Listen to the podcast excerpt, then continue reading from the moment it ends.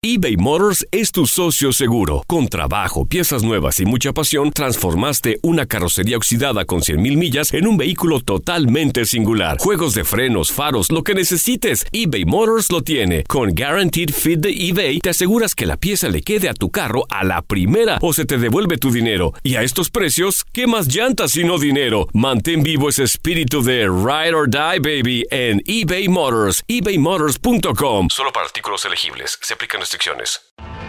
Tienes mucho en tus manos. Pero con solo mover un dedo puedes dar marcha atrás con Pro Trailer Backup Assist disponible. Presentamos la nueva Ford F150 2024. Ya sea que estés trabajando al máximo o divirtiéndote al máximo, esta camioneta te respalda porque está hecha para ser una parte indispensable de tu equipo.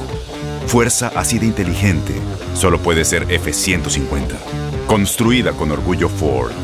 Fuerza Ford. Aloha mamá. Sorry por responder hasta ahora. Estuve toda la tarde con mi unidad arreglando un helicóptero Black Hawk. Hawái es increíble. Luego te cuento más. Te quiero. Be All You Can Be, visitando goarmy.com diagonal español. Bienvenidos al podcast con los mejores momentos de Despierta América.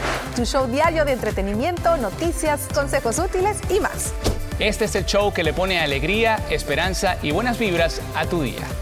Sigue el podcast de Despierta América en Euforia App. Despierta América, se despierta, bueno, señores, tú me dejas entrar a tu casa y yo te la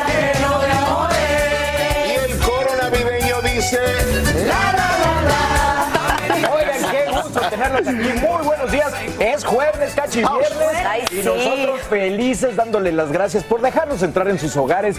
Esto es Despierta América. Oigan, y en medio de la alegría, les decimos que de todo corazón nuestras oraciones esta mañana están con todos aquellos que desafortunadamente están sufriendo los embates de la naturaleza. Ya te vamos a contar lo más reciente, lo último de ese tiempo severo que impacta al país de costa costa.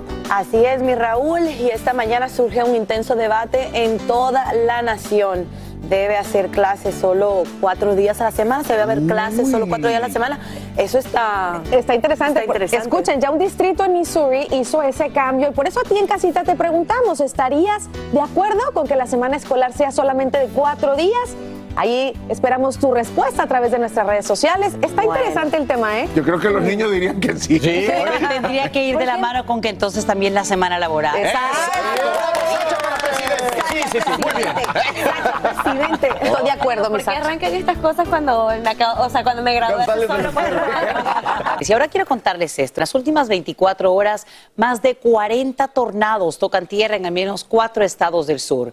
Aumenta así, desafortunadamente, la cifra de víctimas y arrasan literalmente con miles de estructuras. Esto a medida que la masiva tormenta invernal sigue avanzando. Desde Virginia hasta Pensilvania se preparan hoy para una tormenta de hielo. En vivo, Eliangélica González nos muestra los estragos y el testimonio de sobrevivientes. Eli, cuéntanos. De inmediato, mi querida Sacha, vamos a ellos. Son daños catastróficos para áreas cercanas a New Orleans, en Luisiana. En la comunidad de Gretna, su alcaldesa reporta al menos 5.000 edificios dañados. Tornados sorprendieron a los residentes de Jefferson Parish, quienes trataban de proteger a los más vulnerables, y es el caso justamente de esta madre que cuenta su experiencia. La escuchamos. I didn't even get to the bathroom yet. I just grabbed the kids, just put them on the ground, and got on top of them. I covered my kids with my body and just prayed that it wouldn't even pick me up or them. It's just gonna be hard to accept, like that this is happening a week before Christmas. También en New Orleans, cuatro personas terminaron en el hospital y otra murió en el área de St. Charles, elevando a tres el número de víctimas fatales en Luisiana. Pero no es la única localidad afectada por esta serie de tornados. En total, 42 torbellinos impactaron por lo menos cuatro estados del país desde el martes pasado hasta hoy. Y hay que seguir en alerta, pero mucho más al norte, a unas mil millas para ser exactos, ya no por tornados, sino por las condiciones gélidas. Hablamos de partes de Virginia, West Virginia y Pensilvania, donde se pronostica una gran tormenta de hielo que pone en peligro a comunidades enteras. Por supuesto, las carreteras también están allí en peligro. Más adelante nuestra Yes Delgado va a profundizar en este pronóstico y hay que estar muy pendientes, muchachos. Qué situación tan dolorosa para tantas familias, Eli, cuando estamos a solo 10 días de la Navidad. Así es. Ojalá que puedan eh, recuperarse y encuentren el apoyo que tanto necesitan. Gracias. Bueno, señores, esta mañana la administración Biden confirma el fin del título 42 programado para el próximo 21 de diciembre. La gran pregunta es entonces, ¿qué harán ahora con la ola masiva de inmigrantes que se prepara para cruzar en los próximos días? Desde la capital del país, Edwin Pitti nos dice la nueva medida que aplicaría el gobierno para seguir deportando. Veamos. Para las miles de familias que siguen cruzando la frontera, es imposible no llorar al pisar suelo norteamericano. Mi familia ha sufrido mucho. Y es la emoción. Y es que luego de viajar por más de un mes y dormir en las calles junto a sus hijos por la falta de espacio en los albergues, la patrulla fronteriza le ha permitido la entrada a cientos de familias para que puedan ser procesados. Pero no todos han corrido con la misma suerte. Lo que todos queremos es un proceso migratorio más agilizado, que por favor nos den la oportunidad de lograr entrar en Estados Unidos para pasar Navidades con nuestra familia. Ya no queremos estar aquí. Las bajas temperaturas se han convertido en una preocupación para las autoridades. No, yo ya no aguanto, ya parezco una zombie todos los días aquí esperando que nos hagan el proceso y nada. De verdad es muy difícil. De noche el frío es horrible y dormimos en cartones, sin cobija y sin nada. Pero el problema se extiende. En El Paso, Texas, los que logran cruzar y ser procesados no encuentran vuelos en los aeropuertos, obligando a casi 600 familias a pasar la noche en las terminales. Y es que muchos no confían en los albergues. Pero ¿saben por qué no me voy a un refugio? Porque me fui y me, me enga- me engañaron y nos llevaron, fue, a mí me llevaron a Tabasco, me mandaron a fronteras de Guatemala. Y aquí estoy, que llegué otra vez, porque mis hijos, la lucha es de nosotros, el que persevera vence. El Paso planea iniciar un programa de buses para transportarlos a otras ciudades para que puedan encontrar vuelos y para ello le están pidiendo al gobierno federal 4.7 millones de dólares. Pero la crisis en la frontera podría empeorar a partir del 20 de diciembre, cuando llegue a su fin la política de título 42, que le permite al gobierno expulsar a México a los migrantes por la emergencia sanitaria. Pero el Departamento de Seguridad Nacional ya tiene un plan ante la expectativa de que puedan llegar hasta 10.000 migrantes al día a la frontera, usarán el título 8, una norma estricta que le permite al gobierno devolver a quienes no tengan una causa probable de asilo. El título 8 realmente no es una política nueva, realmente ya forma parte de la ley de inmigración de los Estados Unidos y a pesar de que sí le permite a las personas que puedan solicitar asilo en la frontera, hace el proceso mucho más difícil. Si las personas no logran demostrar ese miedo creíble de que sufrirían al ser devueltos a su país y se le niega el asilo, se les impondría una prohibición de cinco años para poder regresar a los Estados Unidos y a las personas que hayan cometido algún tipo de crimen podrían ser vistos como una amenaza a la seguridad pública y por consiguiente también se les negaría el asilo. Y como la situación podría empeorar, ya DHS le está pidiendo al gobierno 3 mil millones de dólares para enfrentar la crisis en la frontera. Soy Edwin Pitti en vivo desde Washington. Vuelvo con ustedes al estudio.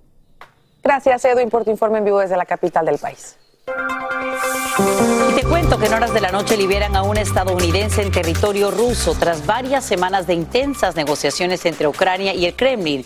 Suete Murekesi, un residente de Minnesota, había dejado Estados Unidos para vivir y trabajar en el sur de Ucrania en 2020. Cuando Putin invadió, se unió a las protestas en su ciudad natal de Kherson, pero más tarde fue arrestado y asegura que fue torturado cuando los rusos descubrieron fotos de él durante su juventud sirviendo a la Fuerza Aérea Americana. Por fortuna ya puede regresar a casa. Y ya no hay de qué preocuparse. El Grinch amanece tras las rejas. Ahí en pantalla ves ese momento en que uniformados de Minnesota detienen al tiempo, al temido personaje que todos los años intenta robarnos la Navidad. Y como en todo proceso judicial, bueno, ahora este peludo verde enfrenta cargos por hurto y robo de identidad. Es que como ves, ahí estaba vestido con el traje de Santa. Qué buena broma, sobre todo crea perfecta. Ahora que solo faltan cuántos días para la Navidad, Sacha? Diez días. Diez días. Ahí está el Grinch que no se robe la Navidad y que el Grinch del estrés tampoco, pues se lleve ese espíritu navideño. Muy bien. Hay que recordar realmente lo que estamos celebrando y el regalo más grande que tenemos. Así es. Bueno, Chicos, toca ahora cambiar un poquito de tono porque la inesperada muerte de Stephen Twitch Boss, el famoso DJ de The Ellen DeGeneres Show, conmociona las redes sociales, ya que falleció a los 40 años y así fue confirmado a través de un comunicado que publicó su esposa. Así es, miren, Ellen DeGeneres obviamente se encuentra devastada por la muerte de su amigo, quien fue encontrado sin vida por un disparo en un hotel de Los Ángeles. La policía aún está investigando el caso como un posible suicidio. Así es, la presentadora escribió en su cuenta de Instagram lo siguiente. Tengo el corazón partido, Twitch era puro amor y luz. Él era mi familia y lo amaba con todo mi corazón. Lo extrañaré. Envíen su amor y apoyo a Allison y a sus hermosos hijos. Stephanie y su esposa, bueno, ellos acababan de cumplir nueve años de casados y esto lo celebraron el pasado sábado y en su última publicación en Instagram precisamente fue un video de ellos bailando juntos. Que descanse en paz. Realmente- Ese es el video, el que están viendo en pantalla, el último Así que publicó en sus redes sociales. Y más adelante en el revoltillo digital también les tengo reacciones de muchísimos famosos. Era demasiado querido en Hollywood. Tengo reacciones de Jessica Alba, Mario López. Michelle Obama, señores. Eh, ellos trabajaban muchísimo porque hacían muchas campañas benéficas para ayudar a los niños también a desarrollar ese, ese, ese, ese como que hábito de bailar ¿no? y pasarla bien. Así que definitivamente fue una sorpresa para muchos. Oigan, y vamos a tener una psicóloga porque vamos a hablar de esas señales que a veces uno no detecta, hasta con la persona que tienes al lado, que hay una depresión, que hay ansiedad, que hay sufrimiento, porque no nos atrevemos a hablar, no nos atrevemos a decir lo que pasa. Así que aquí en Despierta América vamos a estar muy pendientes de eso.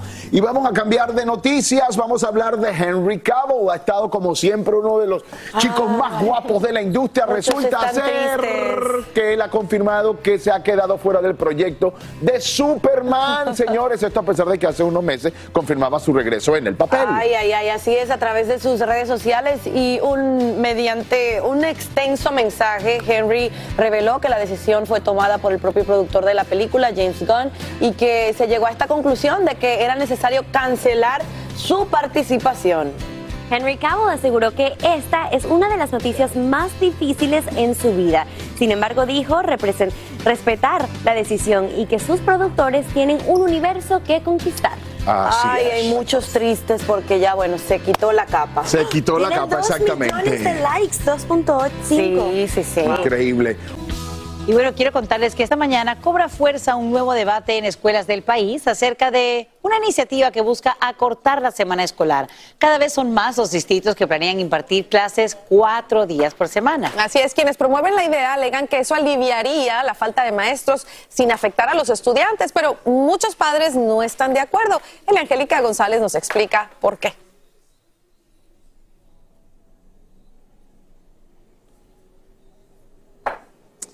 Así es, eh, chicas, este debate está abierto y lo que están esperando es que los padres reaccionen sobre él porque son ellos aparentemente los más perjudicados. Aquí les cuento por qué. La decisión de un distrito escolar de Missouri de cambiar su calendario de clases de cinco a cuatro días de la semana encendió de nuevo el debate. Las escuelas de la ciudad de Independence en Missouri son las últimas que se suman a este movimiento y el cambio podría entrar en vigor el próximo otoño, dando a los estudiantes y al personal todos los lunes libres. Eso a cambio de una jornada escolar 35 minutos más larga durante cada uno de los cuatro días restantes. Lo que debemos tener en cuenta es que tenemos que seguir enfocándonos en la función principal de un distrito escolar, argumenta el superintendente de Independence. Él dice además que el objetivo es ayudar a mantener y a atraer a más profesores, mientras los centros escolares de todo el país luchan contra la escasez de personal. Antiguos maestros alegan agotamiento, falta de respeto y bajos salarios como factores que los impulsan a abandonar la profesión.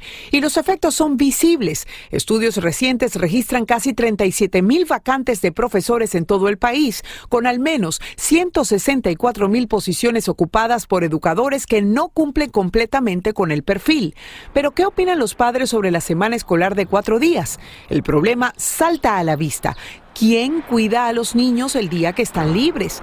Ante esto, el distrito de Independence da un paso adelante y ofrece servicios de guardería los lunes, pero eso sí, no son servicios gratis.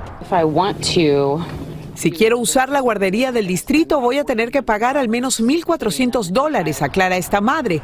A pesar de las dificultades, más de 1.600 distritos escolares de todo el país han cambiado la semana escolar de cinco días y hasta ahora las investigaciones no demuestran que los niños sufran desventajas académicas notorias.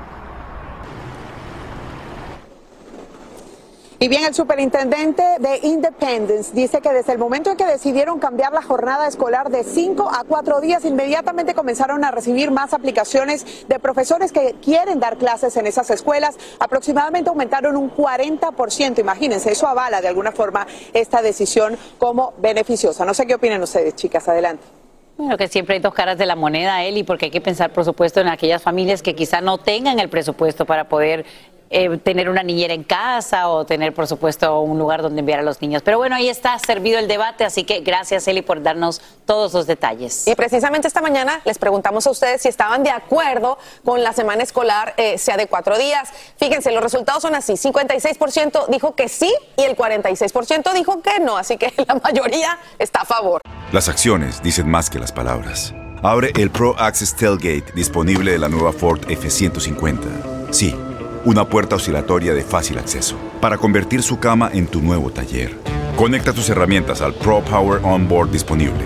Ya sea que necesites soldar o cortar madera, con la F-150 puedes. Fuerza así de inteligente solo puede ser F-150. Construida con orgullo Ford. Pro Access Tailgate disponible en la primavera de 2024. When you buy a new house, you might say, Shut the front door! Winning! No, seriously, shut the front door. We own this house now. But you actually need to say, Like a good neighbor, State Farm is there. That's right. The local State Farm agent is there to help you choose the coverage you need. Welcome to my crib. no one says that anymore, but I don't care. So just remember, like a good neighbor, State Farm is there. State Farm, Bloomington, Illinois.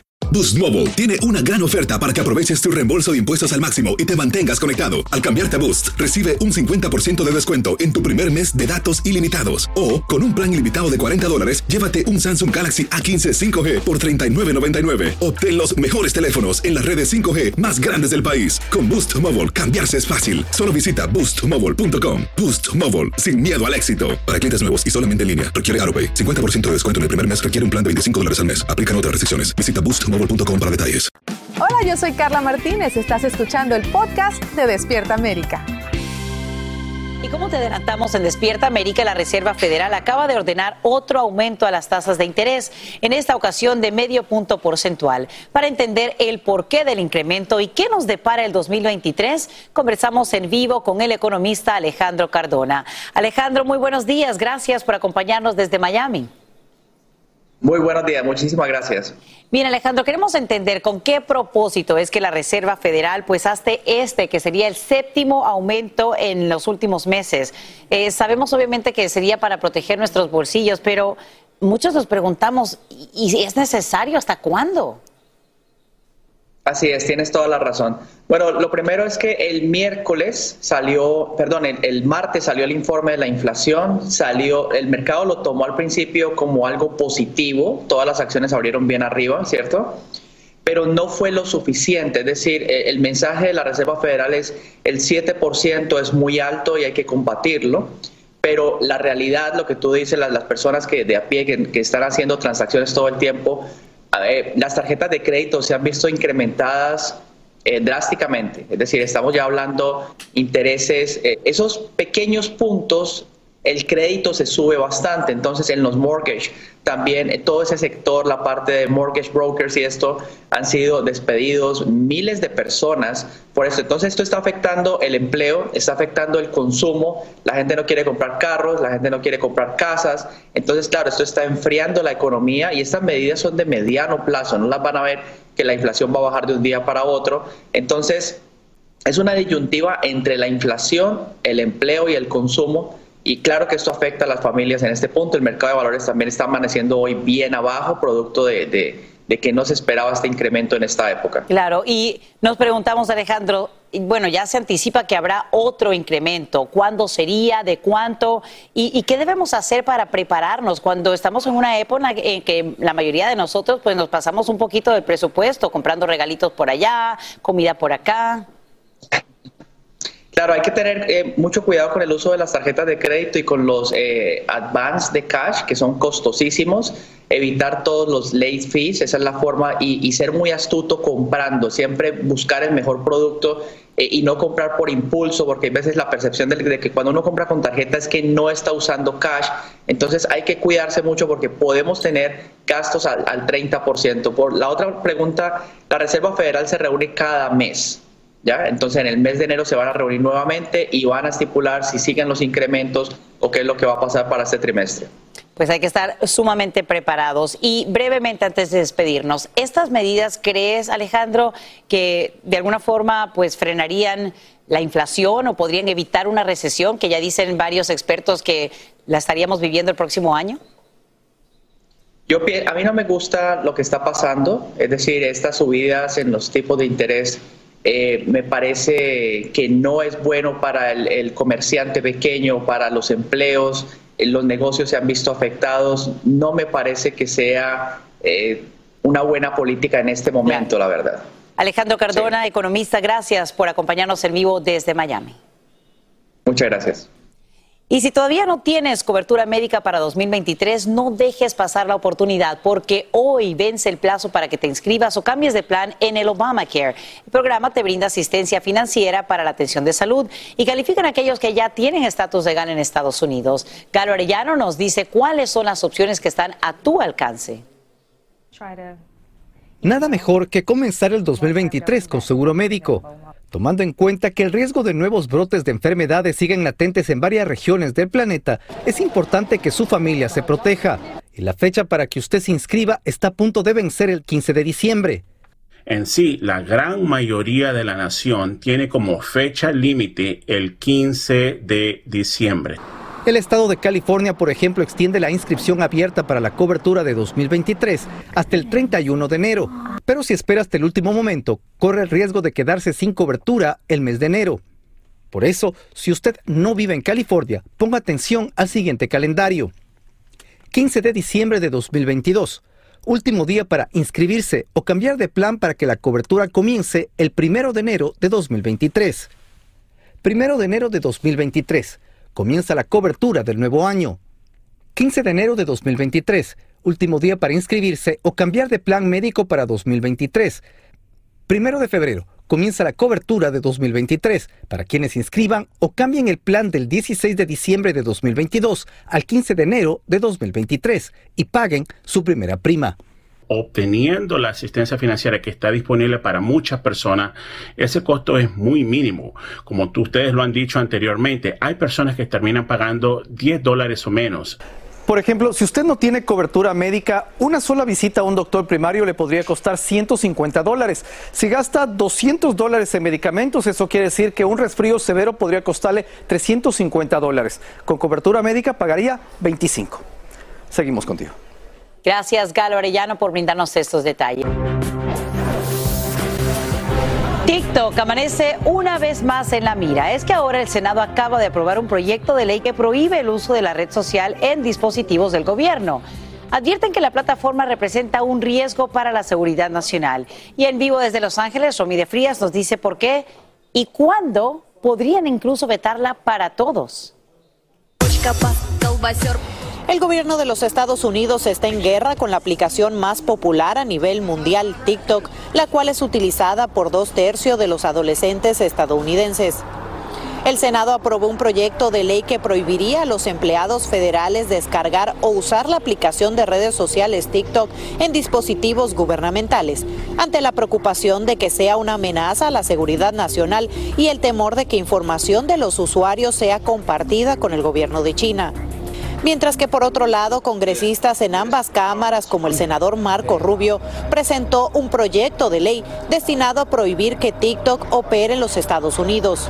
I hate TikTok for all sorts of reasons, and um, from some of my friends who are on the Intel committee, I'm hearing disturbing reports about um, some security threats that it can prevent. So it's worth considering. Una portavoz de TikTok dijo que el proyecto de ley no hace nada para promover los intereses de seguridad nacional de Estados Unidos.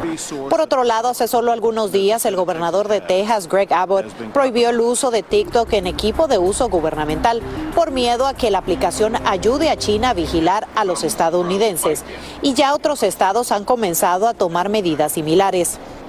El estado de Indiana presentó un par de demandas contra TikTok a principios de este mes, alegando que la plataforma está engañando a los consumidores sobre su contenido y seguridad de datos.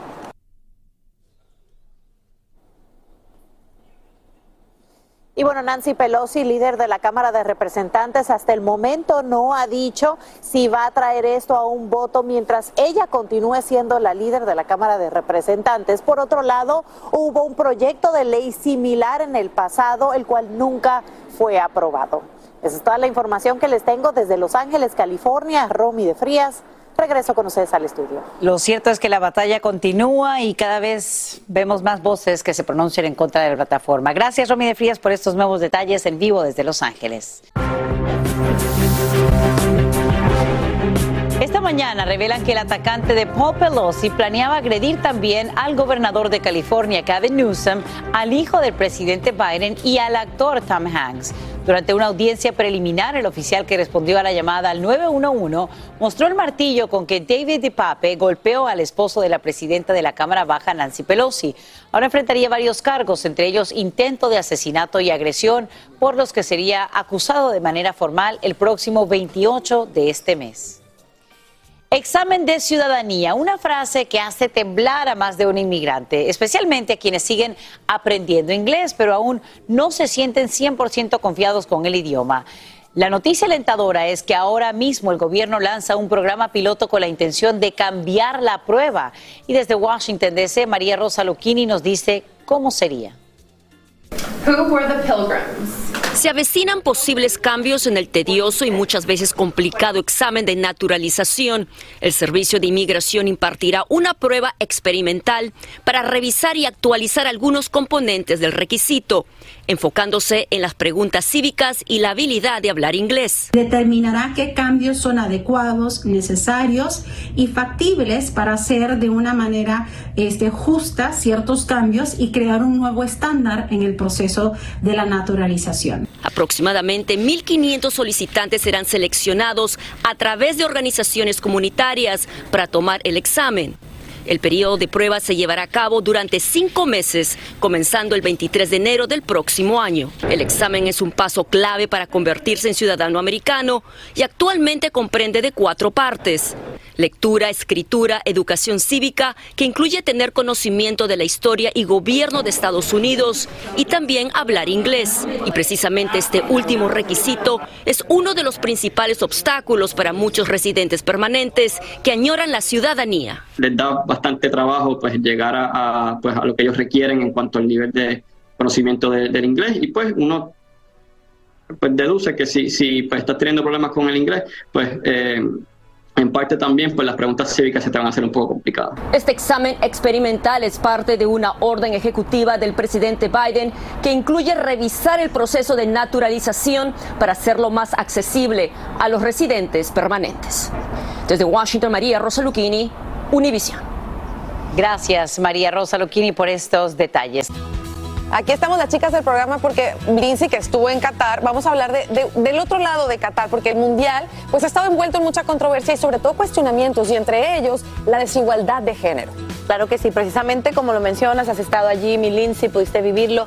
Queremos saber qué fue lo que más, más te impactó a ti de tu experiencia estar en Qatar, lo que viste? que desde el primer momento, a la hora de empacar, de hacer la maleta, ya era una sensación diferente, ¿no? Porque te hablan de todas las restricciones que tienen las mujeres. Pero aquí está lo que se vive en la mujer en Qatar.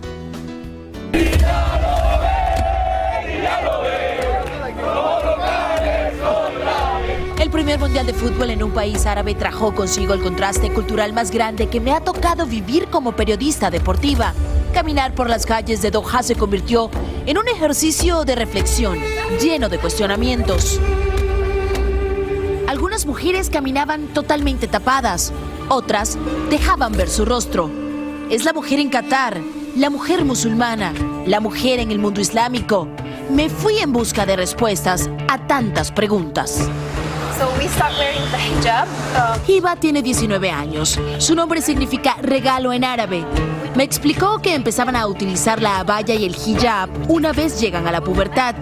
En el Islam, la mujer debe ser modesta, no llamar la atención, no provocar deseo.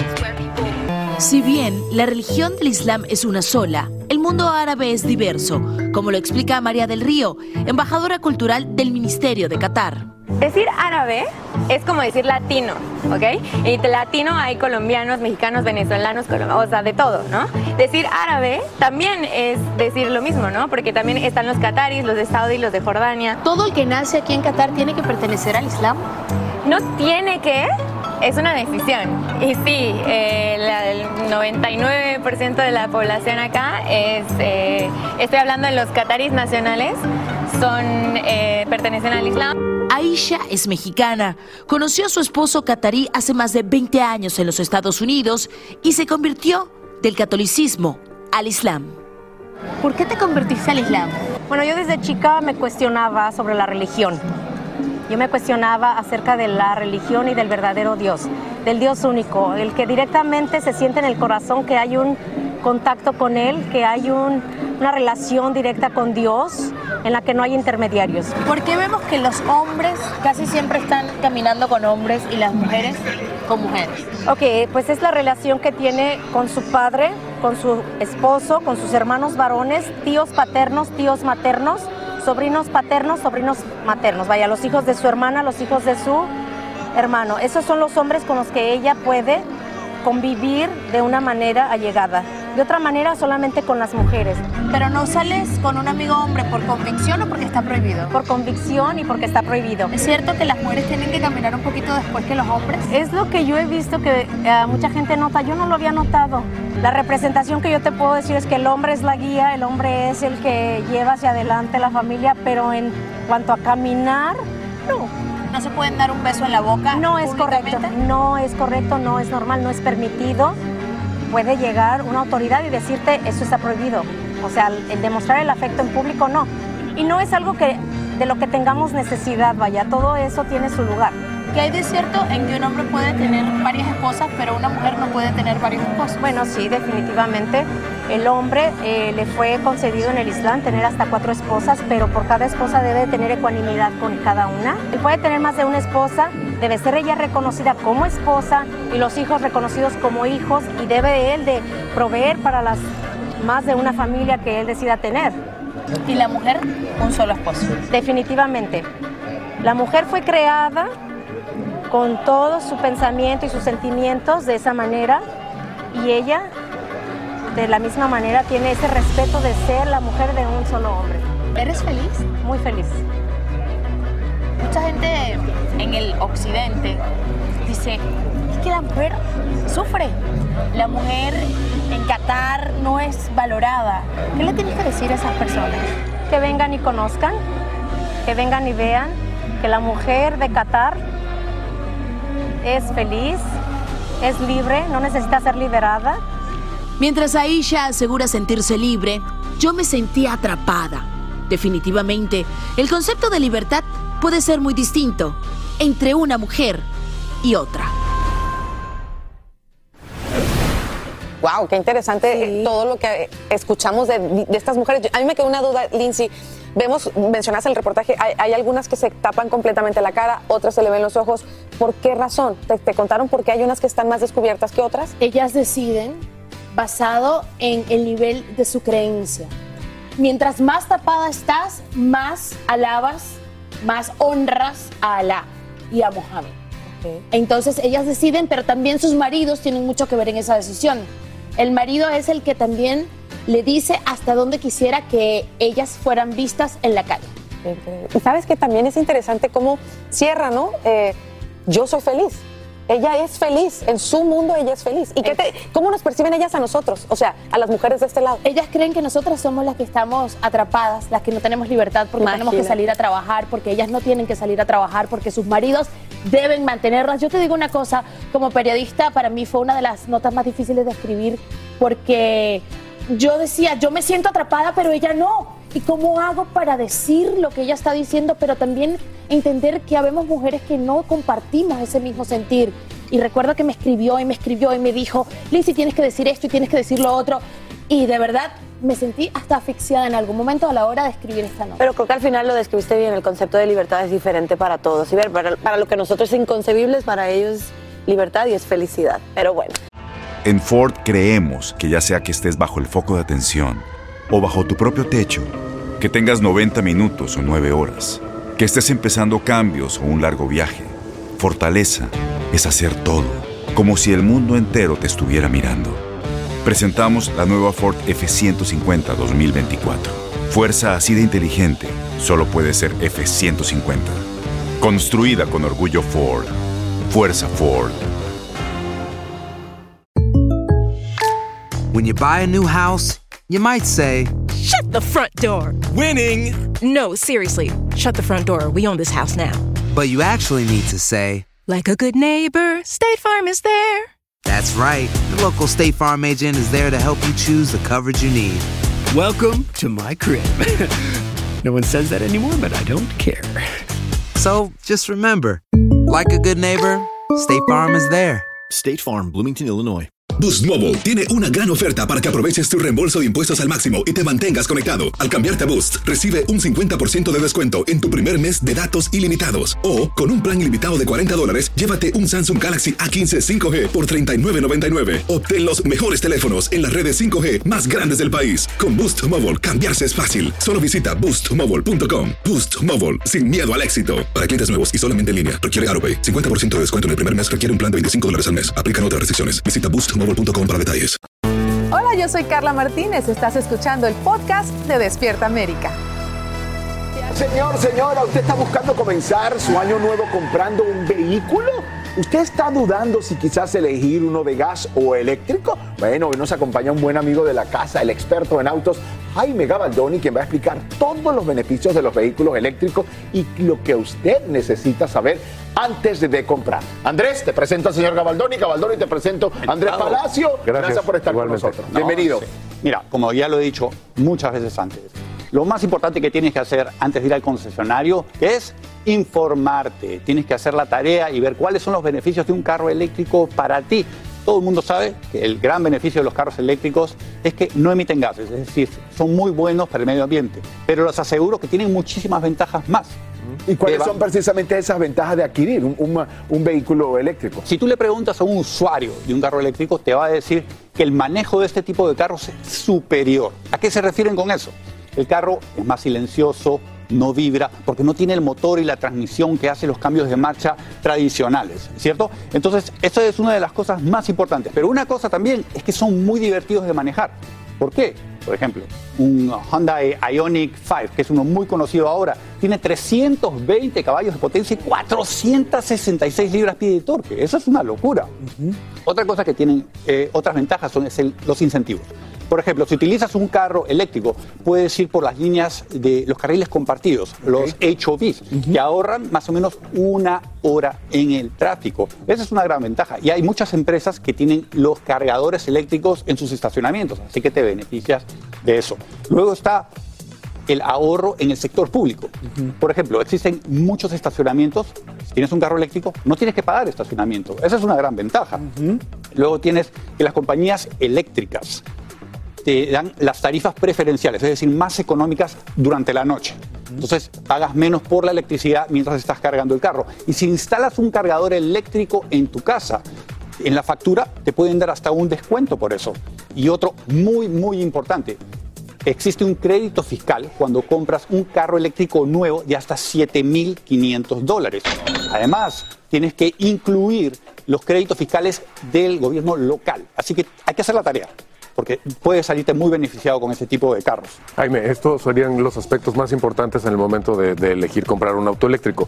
Pero eh, en cuanto a costo-beneficio, ¿es, es mucho más recomendable? Bueno, sí, definitivamente, pero el aspecto más importante ahorita es la salud pública, ¿cierto? O sea, imagínate estar parado en el tráfico con miles de carros alrededor tuyo emitiendo gases, esto no emite nada, nada, nada. El beneficio de costo definitivamente es importante, pero antes de eso, haciendo la tarea, lo que tienes que hacer es ver cómo elegir el carro indicado para ti. Claro, ¿y cómo, y cómo sería? ¿Cómo sería eso? Mira, los hábitos de conducción. Por ejemplo, ¿cuánto manejas al día? Eh, en promedio, una persona en los Estados Unidos maneja aproximadamente entre 35 y 50 millas al día. Y un carro eléctrico de los más económicos te ofrecen entre 200 y 300 millas de autonomía. Así que ese es un gran beneficio que tienes que hacer. Y si tienes que recorrer distancias largas, no te tienes que preocupar mucho porque todos los días se están instalando cargadores eh, públicos en diferentes partes del país. Y hay algo que es bien importante, definitivamente los hábitos de manejo, uno tiene que asegurarse cuánto tiempo lo va a manejar, además de eso, cuándo lo vas a poder cargar. Pero dicen que los coches eléctricos pueden estar fuera del alcance porque parece mucho más caros que los coches de gasolina. ¿Eso es cierto? ¿Qué recomendaciones tú de vehículos tienes? Bueno, los carros eléctricos son más caros cuando salen del concesionario, si lo compras nuevos, pero a medida que los usas estás ahorrando gasolina, o sea que mientras más usas esos carros, más estás ahorrando. Eso, de eso no hay duda. Existe un beneficio sin duda significativo en este tipo de carros. Ahora, existen varios aspectos que tiene que, considerar. La carga. Si vas a cargarlo en tu casa y lo vas a poner 120 voltios, a través de la noche lo puedes hacer. Es muy importante, he mencionado el Hyundai Ioniq 5 ya varias veces. Este es un carro eléctrico que ha sido nombrado el SUV del año para el 2023 por Motor Trend. Esto es importantísimo porque es un carro eléctrico por primera vez nombrado un carro del año. Cuando se trata de todos los beneficios de un vehículo eléctrico, Hyundai piensa en cada milla, gracias a sus numerosos sistemas de seguridad como el asistente para evitar colisiones, el control de crucero inteligente o el asistente de salida segura. Tiene la realidad aumentada que proyecta la navegación paso a paso y también una nueva forma de estacionar con el Remote Smart Parking Assist. Lo haces desde la llave. Hyundai piensa en cada milla como algo único, emocionante, que se puede cubrir juntos para que cada viaje cuente. Muchísimas gracias Jaime Gabaldoni por haber estado con nosotros esta mañana aquí en Despierta América. Felices fiestas para ti y los tuyos. Y vamos con esto, concierto gratis de Bad Bunny en México. Como te adelantamos, ese es el pedido para muchos insólito que le hace el propio presidente de México, Andrés Manuel López Obrador, al popular Conejo Malo. Esto como una idea para compensar a aquellos fanáticos que se quedaron con las ganas de verlo en su última presentación en Ciudad de México y no pudieron por la venta de entradas falsas. Vámonos hasta la capital mexicana con Eduardo Meléndez, quien nos responde la pregunta, ¿quién pagaría todo esto y qué dice el pueblo? Eduardo, buenos días. Sasha, amigos de Despierta América, todos muy buenos días. Pues también es sumamente polémica esta decisión del presidente Andrés Manuel López Obrador de invitar a Bad Bunny a ofrecer un concierto gratuito aquí en la plancha del Zócalo Capitalino. Imaginen ustedes si rompió récord Grupo Firme con 280 mil personas, el récord que tenía don Vicente Fernández, pues no nos queremos imaginar cuánta gente vendría a ver al Conejo Malo aquí de forma gratuita. Si esta, esta petición bien lo refiere Sasha, la hace el presidente de México porque dice que le dio mucha tristeza observar el caos que se generó en el exterior del estadio por la problemática de los boletos. Mira, de hecho, así lo planteó el presidente Sasha. No le podemos pagar. Tendría que ser eh, una colaboración de él. Nosotros nos encargamos de el escenario y de las luces.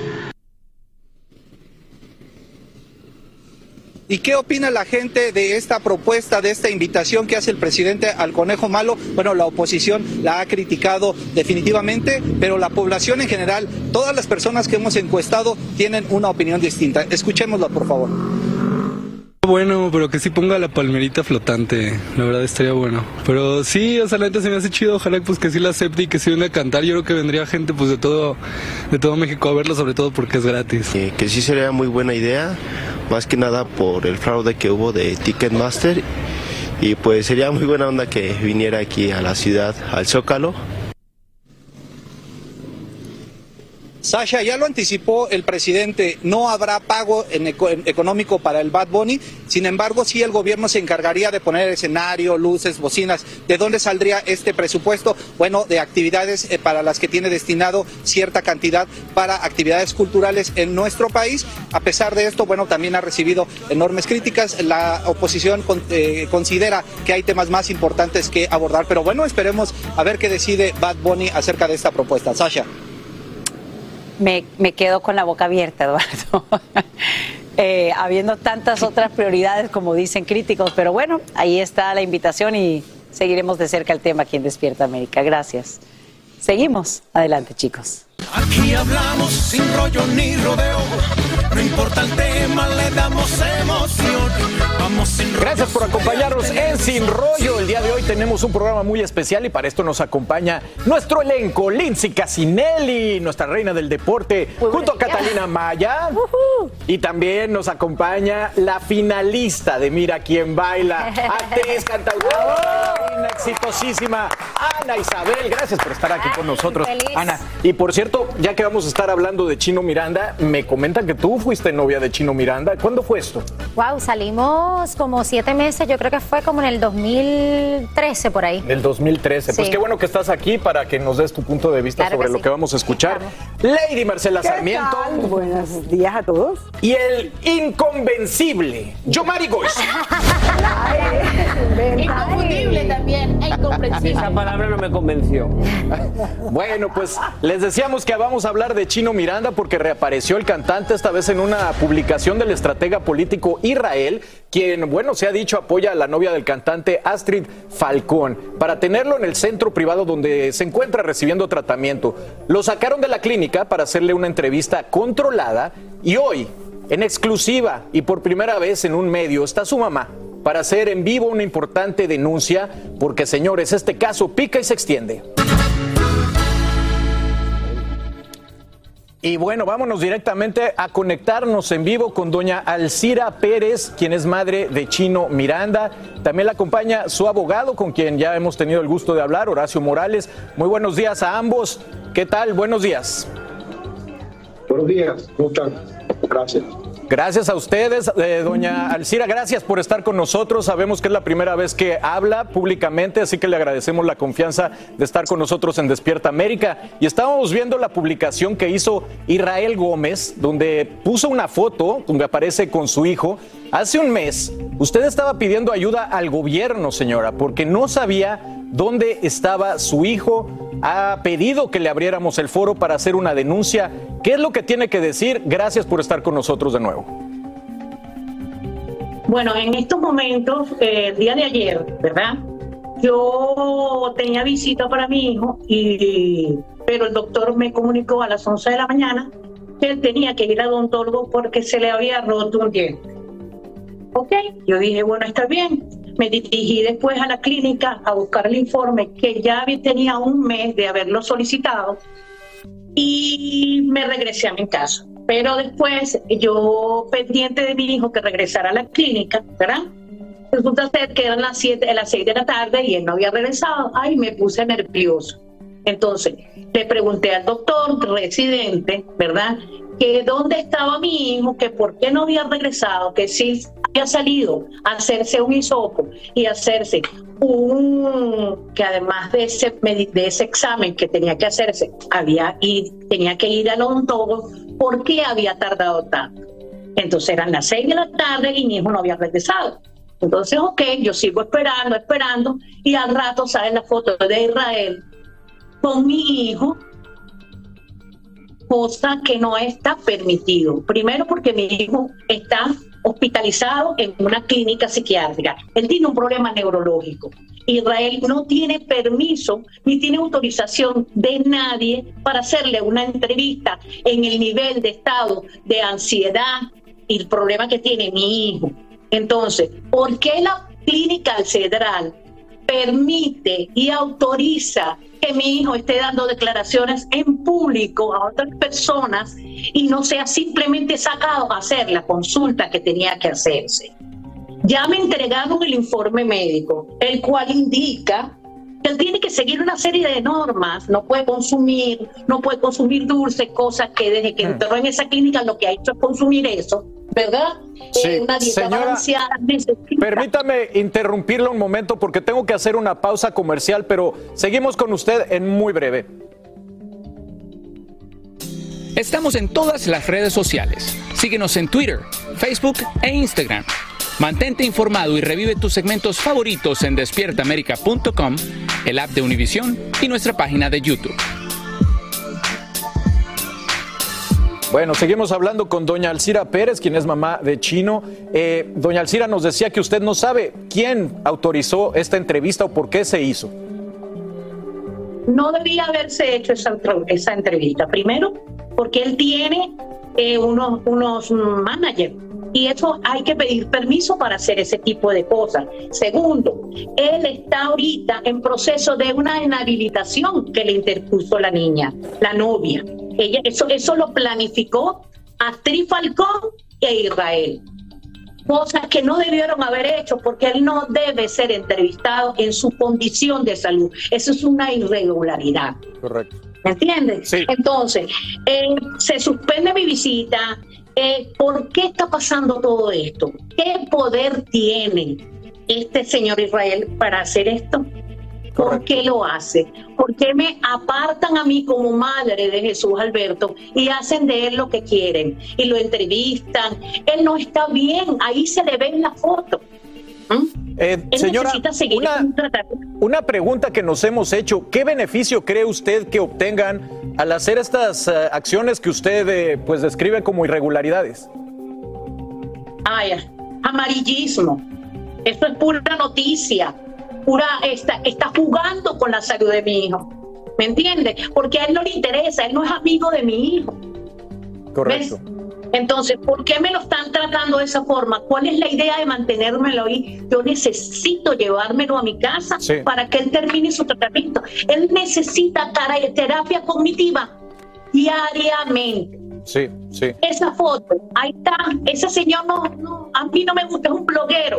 sí. Y él no tiene ninguna autorización para hacer ese tipo de entrevistas. De acuerdo. Mire, voy vamos a hacerle preguntas del panel del programa. Eh, empieza Yomari Goizo, señor. Hola Alcira, eh, siento mucho por lo que está pasando. Por muchos días y meses hemos visto, la hemos visto a usted yendo a ver a su hijo, no viendo a ver a su hijo. La hemos visto alguna vez en fotos celebrando el cumpleaños. Y desde fuera nos cuesta un poco entender un poco si tienen diferentes intereses la novia, usted, si se llevan bien. Eh, cuando usted ve a su hijo, ¿qué es lo que hablan? Porque desde fuera está un poco todo confuso. Yo entiendo que usted como la madre tiene el mejor interés para su hijo, pero no entiendo cómo alguien puede sacar a su hijo de una clínica si usted nos da a entender muchas veces que su hijo no está bien para salir. no está bien para salir. Lo que pasa es que ella no lo entiende. Ella es una codependiente y no entiende que no debe verlo y no debe estar con él porque ella está enferma. Y eso lo he dicho yo ya repetidamente. Yo estoy, a veces cuando lo visito, estoy con él, comparto con él, y él sí está ansioso, fuma mucho, eh, a ver, se niega a entender y a comprender la, la enfermedad. Cosa que yo estoy, yo estoy consciente y tengo los informes médicos de qué es lo que, lo que él tiene. Pero, pero legalmente, no ¿quién tiene el permiso así. para sacarlo? Ella es la que ella dice que es la que paga la clínica, pero eso fue una denuncia por fiscalía y se lo llevaron para allá. Claro. Señora eh, rápidamente, eh, ¿qué- ¿cuál es la, digamos, bueno, o dejemos mejor la, la- la pregunta para después, pero a mí lo que le quería preguntar, y a ustedes también les pregunto, es, ¿qué habla su hijo con ella cuando lo visita, no? Esa es como una de las grandes inquietudes Sí. que yo tengo, ¿no? Nos ¿De qué contesta- hablan? Nos contesta, por favor, al regresar? regresar de la pausa, señora. Seguimos con más aquí, hablando de todo, entre cuates en Sin Rollo, en Despiértame. Bueno, y seguimos hablando con doña Alcira Pérez, madre de Chino, y eh, está eh, con nosotros en vivo. Ahí está. Ahí Eh. Marce. Doña Alcina, habíamos quedado en la siguiente pregunta. Eh, quisiéramos saber cómo son eh, esas conversaciones que usted tiene con su hijo las veces que ha tenido la oportunidad de estar con él. ¿En qué términos hablan? ¿Él qué le dice, doña Alcira? Bueno, él últimamente ha estado muy alterado porque yo le digo, tienes que terminar de la curación, tienes que hacer el tratamiento. No, pero yo estoy bien, yo estoy bien. Me alza la voz, cosa que nunca había hecho. Cosa que él nunca había hecho. Él estaba muy, muy pausado, muy dominado. ¿Me entiendes? Eh, él a veces me salta de un tema para otro y que a cosas que a veces que no tienen, por lo menos yo le dije, te, te voy a alquilar un apartamento para que puedas vivir tranquilo y tal, que y entonces al rato me sale con que no, yo me voy para Estados Unidos, sí mamá, yo me voy a, al alquiler al apartamento, pero después me, pero me voy a ir para Estados Unidos, cosas, cosas que no tienen relación, o sea, no tienen, un, no, no hay nada, ¿me entiendes? No se, no se unen con otras. Él no está completamente bien. ¿Ah? Ahora que está hablando de los Estados Unidos, primero que nada le saludo con el corazón de madre preocupada que sé que lo tiene en los ojos, pues esa preocupación por sus hijos, por su hijo chino. ¿Puede venir él a los Estados Unidos? ¿Usted tiene comunicación con la mamá de su nieto? ¿Hay alguna posibilidad que quizás lo pueda sacar de ese ambiente en el que hoy se encuentra? Claro que sí, yo estoy en ese camino. Lo que pasa es que estaba esperando hacer el tratamiento, terminarlo, para entonces después dirigirnos a Estados Unidos para que él se estabilice más y vea a su hijo y poder compartir. Yo tengo todas las semanas comunicación con la mamá de, de, de, de Luca. Yo veo a Luca todas las semanas. Qué bien. Qué bien, Y Catalina. mantengo contacto con ellos. Claro que sí. Doña Elcira, eh, obviamente y evidentemente la parte económica también es muy importante y por eso a mí me gustaría saber quién cubre los gastos del tratamiento de su hijo. Bueno, hasta el, hasta el 2 de noviembre que lo sacaron de la clínica de Panchita, éramos nosotros, con el dinero que le dieron sus amigos. Y cosa que está aclarada y está la factura completa de cómo se ha gastado el dinero. Ahora, desde que entró en la clínica Cedral, no tengo conocimientos. No Creo sabe. que es la señorita Astrid. Qué misterio. Doña Alcira, está aquí alguien que tengo entendido que conoce bien, eh, Ana Isabel, quien fue novia de su hijo durante un tiempo. Ana Isabel, cuando escuchas Claro todo sí. esto, ¿qué piensas tú que conociste a Chino pues en una etapa muy diferente? Ay, yo tengo esta situación bien llegada a mi corazón, estoy orando mucho. Eh, Alcira le mando un gran abrazo y espero que todo pues se solucione para bien porque ver a Chino como, como se ha ¿verdad? decaído eh, con esta situación es, es muy triste. Yo la última vez que hablé con él fue cuando salió la película de West Side Story, que él me escribió un DM por Instagram. Eh, y yo noté en su voz que algo pasaba. Ya había visto en las noticias, pero hace mucho tiempo no hablaba con él, pero me escribió muy lindo para felicitarme, pero me repetía mucho las cosas, hablaba muy rápido y sí se quedó en mi corazón desde ese entonces y le dice, cuídate mucho, papá, o sea, mete mano, tú puedes. Y fue la última vez que tuve comunicación con él. Así que realmente eh, me, me- me cala en el corazón lo que está pasando porque es un muchacho muy activo, muy inteligente, muy brillante, muy talentoso. Luca también el hijo. ¿no? Esa parte también es importante.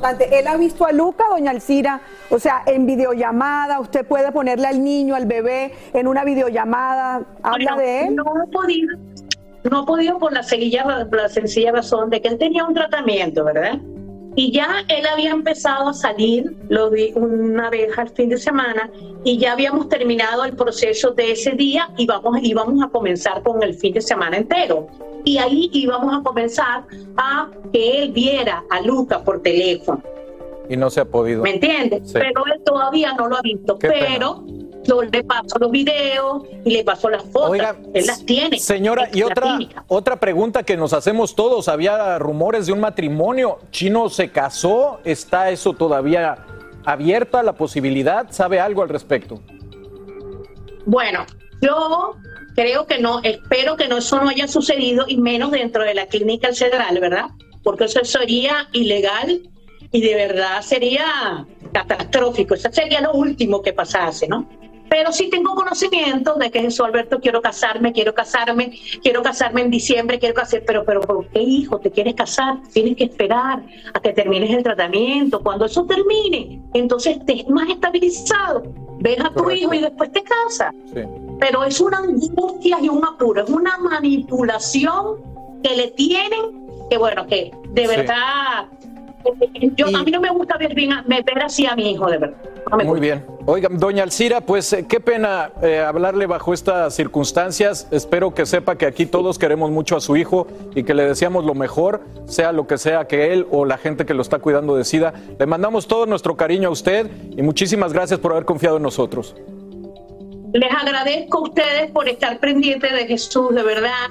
Eh, oren por él y bueno, esa, que esto se acabe de una vez por todas y me entreguen a mi muchacho. Le pido a- al gobierno de aquí de Venezuela que me entreguen a mi hijo para yo terminarle de hacer tratamiento para que él entonces pueda llevar una vida lo más normal que se pueda. Eso esperamos todos. Doña Alcira Pérez, madre de Chino Miranda, muchas gracias. También gracias al abogado Horacio Morales por su gentileza y bueno, pues esperamos que podamos volver a hablar pronto con mejores noticias.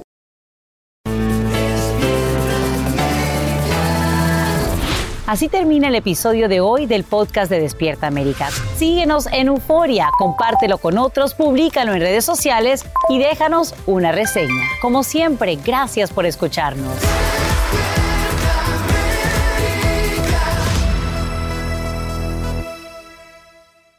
Boost Mobile tiene una gran oferta para que aproveches tu reembolso de impuestos al máximo y te mantengas conectado. Al cambiarte a Boost, recibe un 50% de descuento en tu primer mes de datos ilimitados. O, con un plan ilimitado de 40 dólares, llévate un Samsung Galaxy A15 5G por 39.99. Obtén los mejores teléfonos en las redes 5G más grandes del país. Con Boost Mobile, cambiarse es fácil. Solo visita boostmobile.com. Boost Mobile, sin miedo al éxito. Para clientes nuevos y solamente en línea, requiere AroPay. 50% de descuento en el primer mes requiere un plan de 25 dólares al mes. Aplican otras restricciones. Visita boostmobile.com para detalles. La voz, porque la venta para amigos y familiares de JCPenney está de vuelta. Y esta semana tenemos un cupón de 30% extra para que prepares a tu familia y hogar esta Pascua. Estos son ahorros adicionales por encima de nuestros precios bajos. Además, comparte el cupón con quien tú quieras, porque siempre es mejor cuando ahorramos juntos. JCPenney, tallas y estilos para todos. Oferta válida del 11 al 17 de marzo. Aplican exclusiones. Detalles en la tienda jcp.com. Este abril te invitamos a nuestra feria virtual Univisión Contigo rumbo a la universidad. Conéctate virtualmente con representantes de colegios y universidades en la costa este, desde Nueva York a Florida. Aprende sobre ayuda financiera, becas y otros recursos para continuar tu educación. Regístrate para asistir y para la oportunidad de ganar una tableta. Te esperamos en Univisión Contigo rumbo a la universidad del 3 al 9 de abril. Regístrate ya en univision.com diagonal universidad.